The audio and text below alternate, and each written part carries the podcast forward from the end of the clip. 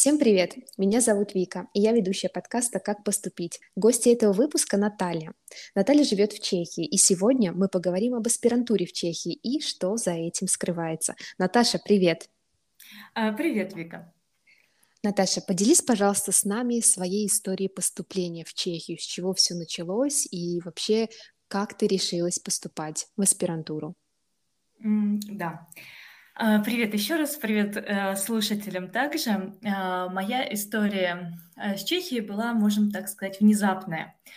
А, я родилась, жила и училась в Костроме, окончила обычную школу, потом пошла в университет на бюджет, на филфак. Причем это было русский язык и литература, то есть специальность. И по факту я выпускалась э, с дипломом учителя русского языка и литературы, ну, редактор, корректор как дополнительная специализация. То есть э, никаких идей о переезде, в принципе, изначально у меня не было. Из своего города я скорее хотела поехать в Москву и э, работать, продолжать работать в образовании, э, в редактуре в Москве. Э, но внесло э, свои коррективы э, одно обстоятельство. Э, я заканчивала в 2009 году университет, э, и как раз где-то в 2008 году а, вышло постановление правительства об оптимизации вузов. То есть это значит, что многие вузы сокращали, объединяли, а, соединяли да, в один большой вуз. И для того, чтобы продержаться на плаву, каждому вузу нужно было набрать определенное количество баллов. То есть была грантовая система, балловая система. И, соответственно, большое количество баллов давалось за международные отношения тогда. А, это было, когда я училась в курсе на третьем. И, а, соответственно, на четвертом курсе наш университет начинает возобновлять какие-то старые забытые связи, усиливать связи, которые уже есть. А, то есть наш университет активно в то время сотрудничал с Германией, но это скорее факультет экономики.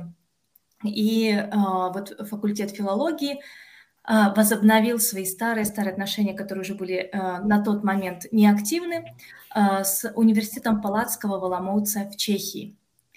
И нас на четвертом курсе несколько человек отправили на месяц в Оломouц, город пятый по величине в Чехии, студенческий городок, очень милый. И там старейший университет Палацкого, сильные кафедры как раз гуманитарных наук. На один месяц мы поехали по обмену то есть образование было бесплатно, поездка была, вот этот месяц был за наш счет.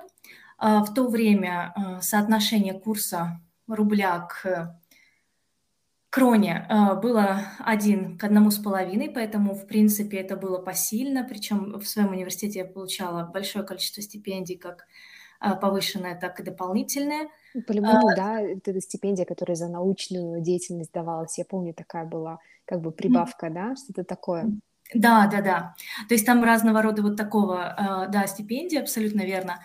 И э, вот это было, потом какие-то накопления, э, конечно, что-то, да, из этого тоже дали родители, и я на месяц смогла поехать в Аламоутс. А, после приезда это была интересная практика, это было первый раз, э, я была за границей, вообще у меня до этого никогда не было загранпаспорта, то есть это а, вообще было такое первое посещение за границей. Сам город был очень милый, уютный, но абсолютно другой по атмосфере и по э, своему настроению. Это был тихий городок, где практически, казалось бы, на первый взгляд ничего не происходит. А, то есть вы выходили на улицу, то есть мы, мы, да, мы выходили на улицу, а, шли в университет, это старинный университет, потрясающий, там, с шикарным ремонтом, а, принтером можно было пользоваться, ну, на тот момент, на тот момент, да, то есть для нас это было неожиданно, что можно было студентам пользоваться всем чем угодно. Были кабинеты с компьютерами, можно было по ISIC, ISIC – это международная студенческая карта, посещать все, что э, угодно, то есть музеи, э, библиотеки, столовые со скидками. Ну, очень-очень много было скидок на это.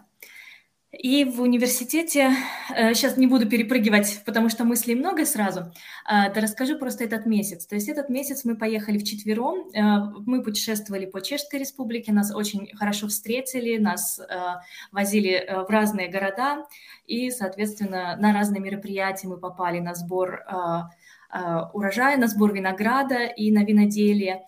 И за этот месяц программа была очень активная. А, но я как бы тогда я не видела себя именно э, в этом городе, продолжающей обучение. Мне было интересно, мне было занятно, но не более того. И когда мы были на кафедре, я узнала о такой возможности, что в Чехии для всех, в принципе, образование бесплатное на чешском языке, но аспирантура еще дает стипендию а, для молодых специалистов, и, соответственно, эта стипендия, она а, равнялась 7300 э, крон. На тот момент это было 11 тысяч рублей, и она покрывала проживание, это 2500 в комнате в кемпусе, но это был новый кемпус с новыми ком с комнатами. Питание на тот момент мы тоже могли уложиться где-то в 2500 крон. Ну и там то, что оставалось, это оставалось на какие-то личные расходы. Поэтому впритык можно было вполне справиться. А, вот, об этой возможности я узнала, подумала, подумала, возможно, нет. И уехали мы дальше, дальше и доучилась э, в своем родном университете, и, в принципе, так и планировала ехать в Москву.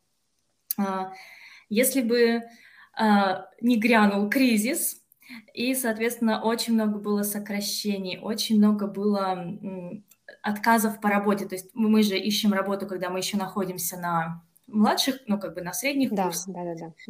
И, соответственно, э, мне было трудно. В Москве у меня тогда никого не было, но в 2009 году, чтобы вы понимали, у меня дома не было интернета. То есть вот все эти переписки с Чехией, они велись из компьютерного класса моего университета. И э, это просто э, интересно. То есть язык, когда мы поехали, мы его учили, просто мы взяли в библиотеке книжку по чешскому языку, учили его. Вот, то есть вплоть до того, что письма какие-то от, я отправляла, бывало даже из интернет-кафе, где там минута стоила 100 рублей на тот момент, и там был очень медленный интернет, и мне требовалось минут пять, чтобы прогрузить вообще эти страницы, отправить это письмо. А, но, тем не менее, как бы как, э, таким образом это все получилось. Вот, так вот, пятый курс. Э, я понимаю, что Чтобы поехать в Москву, мне нужно очень много работать, мне нужно первоначальный взнос, мне нужно, ну, как бы для съема жилья, для э, вообще проживания, и это очень дорого. По своей специальности, если я устроюсь в родном городе, то я буду получать как молодой специалист на тот момент, а моя специальность – это учитель русского языка и литературы, я буду получать 6 тысяч рублей 300. Это была ставка молодого э, специалиста, который только пришел из школ, э, э, из университета. И, соответственно, там еще не было никаких надбавок. А, была вот эти вот, э, была надбавка тогда 30 тысяч, по-моему, подъемная. То есть ты должен проработать три года в школе.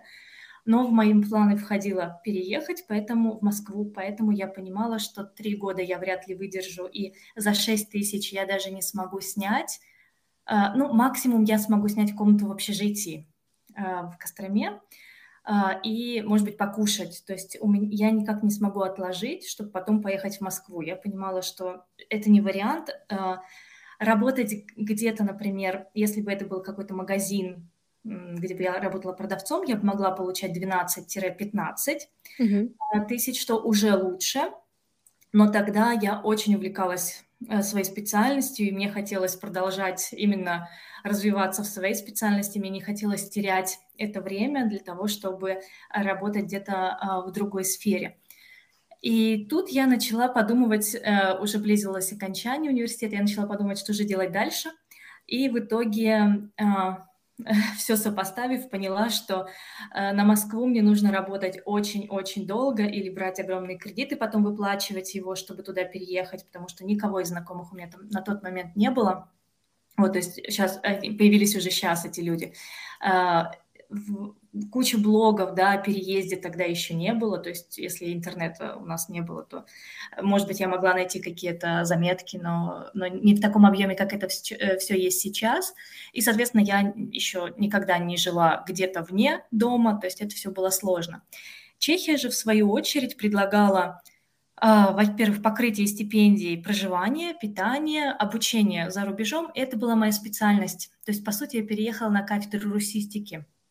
А, то есть это продолжение, да, это русский как иностранный язык, это а, русская литература, это, это русистика, да, как русский язык как славянский язык, да, в контексте славянских языков. Это все было интересно, это все покрывалось, и я подумала, почему бы нет. Я подумала, что, возможно, я поеду и с международным опытом я найду в Москве а, проще потом а, какую-то нишу, да, э, где бы я могла, могла себя реализовать. Вот, поэтому а, после долгих решений и колебаний э, выбрала ехать в Чехию. И э, в конце пятого курса связалась уже с университетом и сказала, что да, я хотела бы попробовать. Единственное, что так как я живу не в Москве, я не смогу приехать на сдачу экзаменов э, просто туда-обратно, да. Mm-hmm. Как на самолет, улетел, прилетел. А сдача экзаменов совпадала с моими выпускными экзаменами. А, мне э, этот вопрос мы решали, потому что как бы я должна была быть на а, вступительных, но тем не менее, так как я была до этого уже, поэтому мы э, решили это таким образом, что я сдаю свои выпускные экзамены и еду уже, то есть присылаю все документы, которые у меня есть, присылаю все наработки, присылаю предложение по диссертации, которая у меня будет. А, все это согласовывается, списывается, Конечно же, по Zoom, по интернету я не могла сдать никакие экзамены, потому что тогда просто этой возможности не было. И э, мне сказали, хорошо, тогда ты будешь должна сдать все эти экзамены в течение учебного года. А мы тебя берем, потому что э, ты у нас уже была, у нас есть договоренность, как бы была договоренность, поэтому э, мы знаем э, твои способности, знаем твой уровень, ну, поэтому приезжай. Э, было время на оформление документов, и, соответственно, потом приехала уже э, в сентябре, чуть позже, наверное, в октябре э, в саму Чехию как раз уже учиться. Уже учиться в аспирантуре, да? Mm-hmm. А, ну, так как у тебя уже был опыт, да, хоть и небольшой, учиться там, в этом университете, были ли какие-то отличия, то есть от твоей стажировки, на которой ты приехала первый раз, и уже сама, само обучение в аспирантуре, то есть а было ли сложнее, да, было, была ли больше нагрузка, ну, в целом, я не знаю, как бы правильно ли задать этот вопрос, конечно, было, слож... было сложнее, потому что это аспирантура, но в целом, а что ты заметила, что как бы нового в аспирантуре и вообще в жизни в Чехии, когда вот ты переехала уже учиться, обосновалась там и уже стала, так сказать, на постоянное место жительства вот на три года или на сколько там у нас аспирантура? Угу. Э, да, вопрос интересный про отличия. Они были заметны уже в первом э, месяце пребывания, поэтому тут, наверное, Да, да, да. их. А, аспирантура изначально длилась со стипендией на три года, потом, когда мы приехали, ее продлили, то есть вышла новая программа, ее продлили на четыре года с покрытием стипендии. А, отличия были, отличия были а, интересные. Отличия были в первую очередь в индивидуальных планах, потому что в своем университете у нас был стандартом установленный план, по которому мы учились. Это, соответственно, у нас не было программы, да, не было возможности выбора предметов. А, мы не могли э, выбрать эти предметы, а, должны были следовать той программе, которая есть. Э, в чешском же университете существовали индивидуальные планы, и, соответственно, были обязательные предметы А, были предметы, которые целый поток выбирает Б, и были предметы, которые Э, и были предметы, которые, соответственно, мы могли выбрать и э, э, ходить на эти предметы как по желанию. Угу. То есть это было первое отличие, очень интересное, очень не, ну, необычное для нас, привыкших работать по другой системе. Кроме того, сама нагрузка, то есть если вы в своем университете нагрузка была очень сильная, у нас в целом, в принципе, мне нравилось наше образование тоже, потому что у нас были потрясающие преподаватели, учителя, которые любили свой предмет, которые с вдохновением рассказывали о нем. И э, единственная нагрузка была очень сильной, то есть в течение дня могло быть по 4 пары, 4 пары это 8 часов, да, 2 по 45 минут, по 4 пары, по 5 пар. И плюс еще во, на втором или на третьем курсе у нас была шестидневка, то есть э, мы ходили по 6 дней. Вот, то есть напряжение было колоссальное. Это филфак, нужно было очень много читать, много изучать. Вот, э, то есть напряжение было колоссальное. А здесь подход был другой, здесь очень много было индивидуального обучения, и это не только в аспирантуре, то есть это и для студентов, потому что мы как аспиранты в наши, э, в наши обязанности входило а, преподавание несколько часов в неделю, а, курса на выбор. И даже когда мы преподавали курс на выбор, мы понимали, что студенты воспринимают это по-другому. То есть для них это скорее интерес, для них это скорее то, что они выбрали, они мотивированы, они уважают учителя, им действительно mm-hmm. есть э, а, есть что сказать по этому предмету, они пытаются э, строить дискуссии, это критический подход, то есть это было удивительно, это было необычно. А, так, вот этот момент э, был интересный, да, неожиданный. То есть наполнение, да, наполнение mm-hmm. самого mm-hmm. плюс восприятие. То есть э, если это был филологический факультет, то, соответственно, была кафедра русистики, то то, как мы воспринимали, например, русский язык и русскую литературу в своем университете, это было наше восприятие, а здесь в Чехии это воспринималось в чешском контексте. То есть если мы изучали, если мы изучали Цветаеву, то мы изучали Цветаеву не целиком, а именно ее момент э, нахождения в Чехии, да, то есть творчество, которое связано, связано с Чехией, как Чехия на нее повлияла и так далее. И так много-много-много авторов мы изучали именно в контексте чешского влияния на них, да, во время иммиграции или во время каких-то переписок с чешскими деятелями. Это тоже было очень интересно. Еще один момент, который меня удивил, это момент э, критичного подхода, опять же, э, когда мы просто брали, э, брали какого-то автора и разбивали веру в него как в идола, да, например, э, уроки про Пушкина, про солнце нашей поэзии, они начинались не с рассказа о его талантливых произведениях, они начинались с его матерных стишков. И нам было жутко, нам было жутко неловко, неудобно. То есть мы приходили, мы сидели, и нам преподаватель читал матерные стишки Пушкина в начале, и мы не знали, как на это реагировать, то есть как он смеет вообще так говорить. А, это было, это было что-то выбивающееся из нашего контекста, но это было, как бы все по молодости писали разные, разного рода стишки, просто мы их не изучаем, мы изучаем именно талантливые произведения. А здесь был такой подход, что изучается человек как человек, гуманитарный такой подход, что ничто человеческое человеку не чуждо, и даже великие писатели начинали с матерных стишков. То есть вот такой вот подход был. Ну ведь действительно, да, я сейчас mm-hmm. вспоминаю с нашей э, школьной программы по литературе, то есть это был идол, да, то есть это солнце нашей русской поэзии и все. То есть мы никогда в жизни даже не думали, а какой он был на самом деле, вот как человек, который встает с кровати, заваривает чай, думает о чем-то, да, то есть обычный такой просто человек, да, какой он был, блин, это же классный подход, я понимаю, что это специфика абсолютно вот твоего курса и твоей, и твоей образовательной программы, но если задуматься так, то этот подход очень э, ну, меняет восприятие и вообще меняет восприятие всей профессии, да, и меняет восприятие в целом и открывает, так, открывает сознание, я бы так сказала, да, то есть как бы open mind, да, абсолютно, это очень mm-hmm. круто.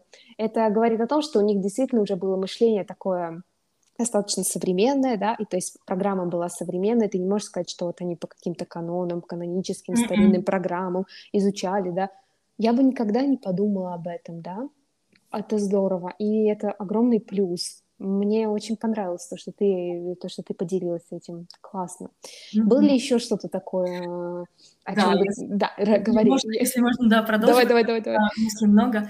А, Еще момент такой, что, например, мы брали какую-то тему, а, допустим, если в нашем вузе мы брали темы и, эм, э, допустим, изучали их а, по временным промежуткам, да, то есть мы изучали, например, как наши курсы длились, например, мы изучаем сначала Древнюю Русь, потом, допустим, мы изучаем там до 15 века, да, и так, до 14-15 так, и так далее, да, то есть по временным отрезкам то здесь мы просто брали различные темы, различные темы, которые брали от и до в их развитии.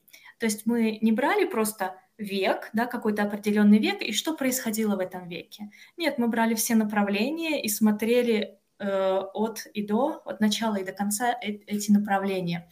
Из, ну, из такого коротенького э, в Чехии не очень любят э, поэзию, то есть они в основном изучают прозу и очень много изучают э, произведений именно вот так, э, такого лагерного цикла.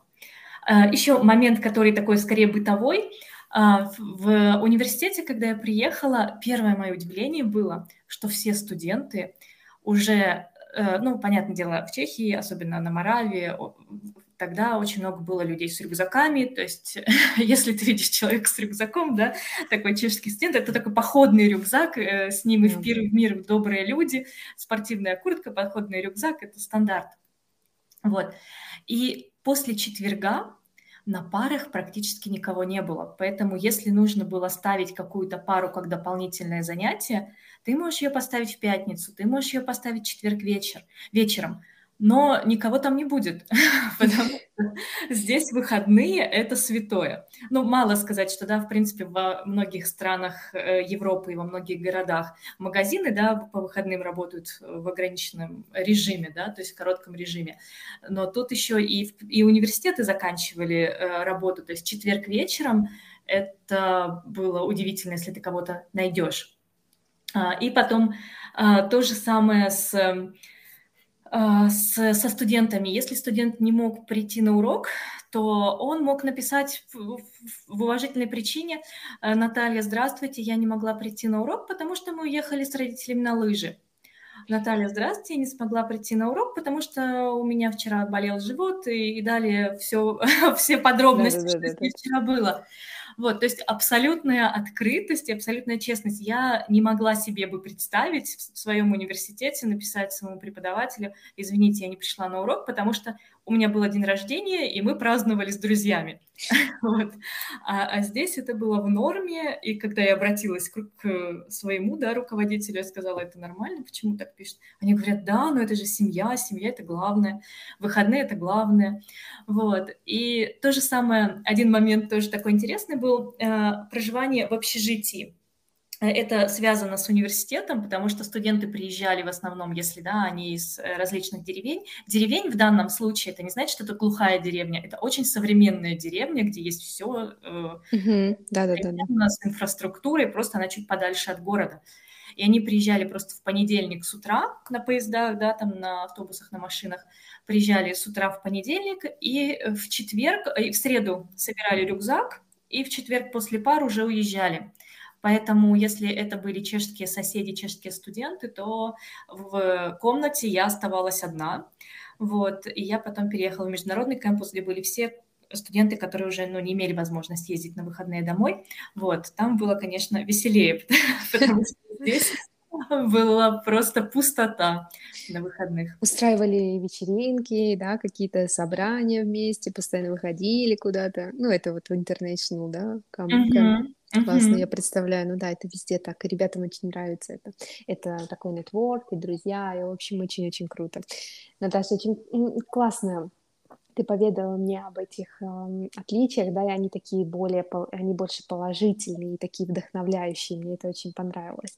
А, конечно, каждая, не то чтобы история, да, каждое, каждое поступление, каждое обучение, вообще в целом есть э, вообще две стороны медали у каждой ситуации.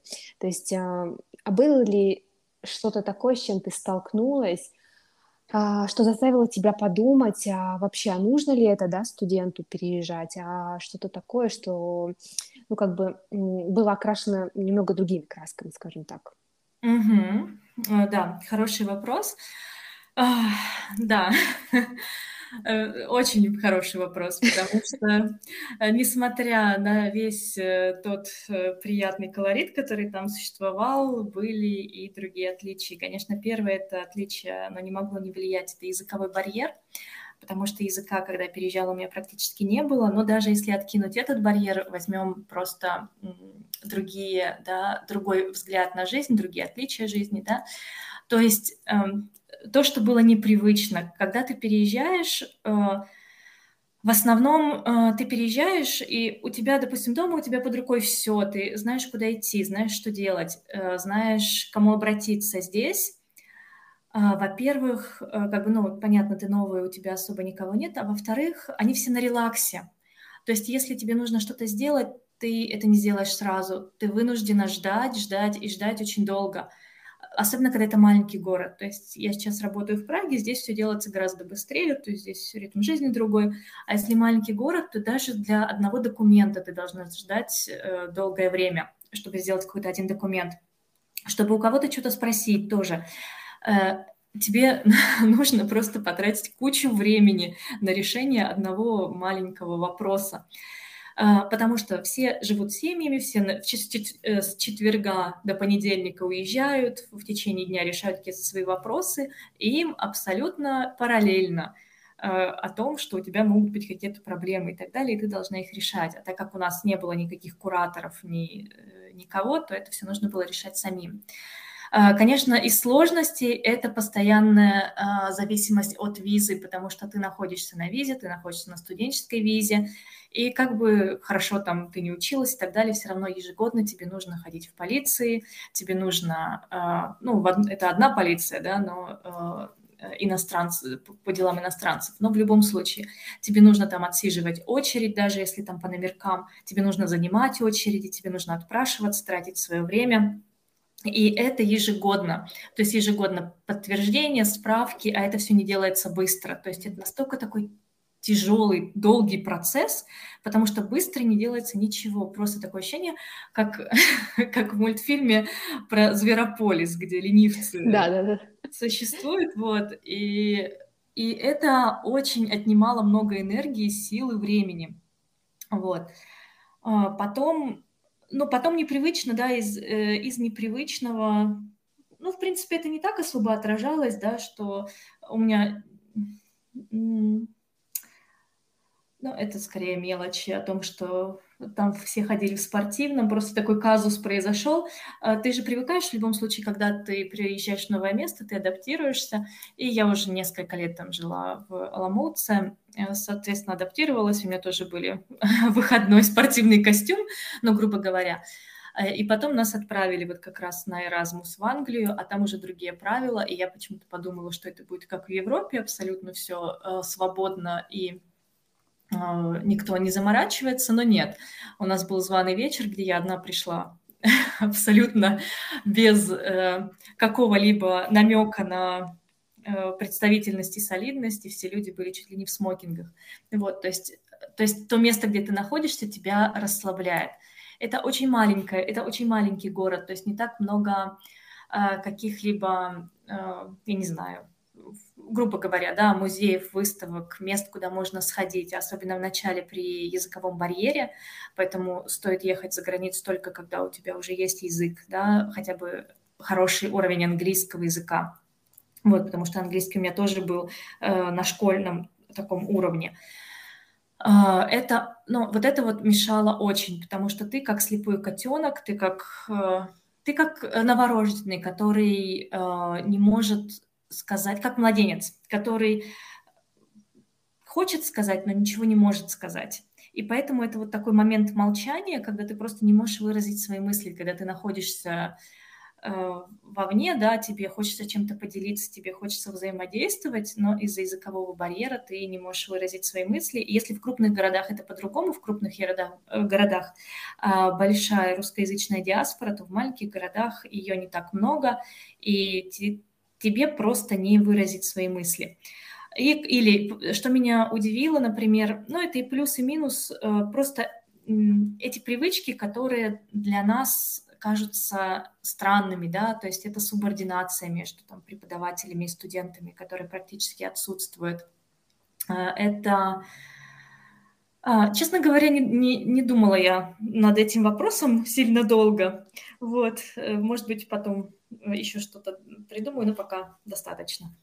Ну, я думаю, что действительно бюрократическая точка зрения, вот как ты рассказывала, да, и с таким можно даже столкнуться в Италии, в Испании, да, то есть все-все-все замечательно, но вот эти моменты важны. Например, у меня был такой случай, когда я была на, Erasmus, на программе Erasmus в Италии, э, в Испании, уже запуталась, да, совсем где я там была в Erasmus в, в Испании, и я хотела поехать на Рождество э, к родным, вернуться в Россию, и из-за того, что они настолько долго делают документы, да, и настолько долго они не могли выдать разрешение, но не из-за того, что это сложная процедура, а только из-за того, что у них такие ритмы работы, и им вообще все равно, что куда ты там уезжаешь, что ты хочешь, вот не будет она готова ко времени, ну что ж теперь.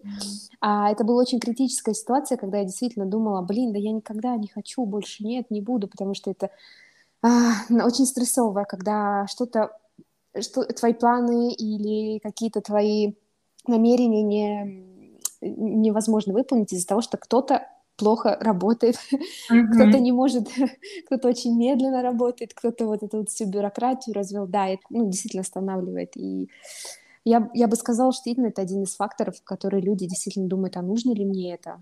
Не везде очень эффективно работают э, все эти госорганы и госструктуры.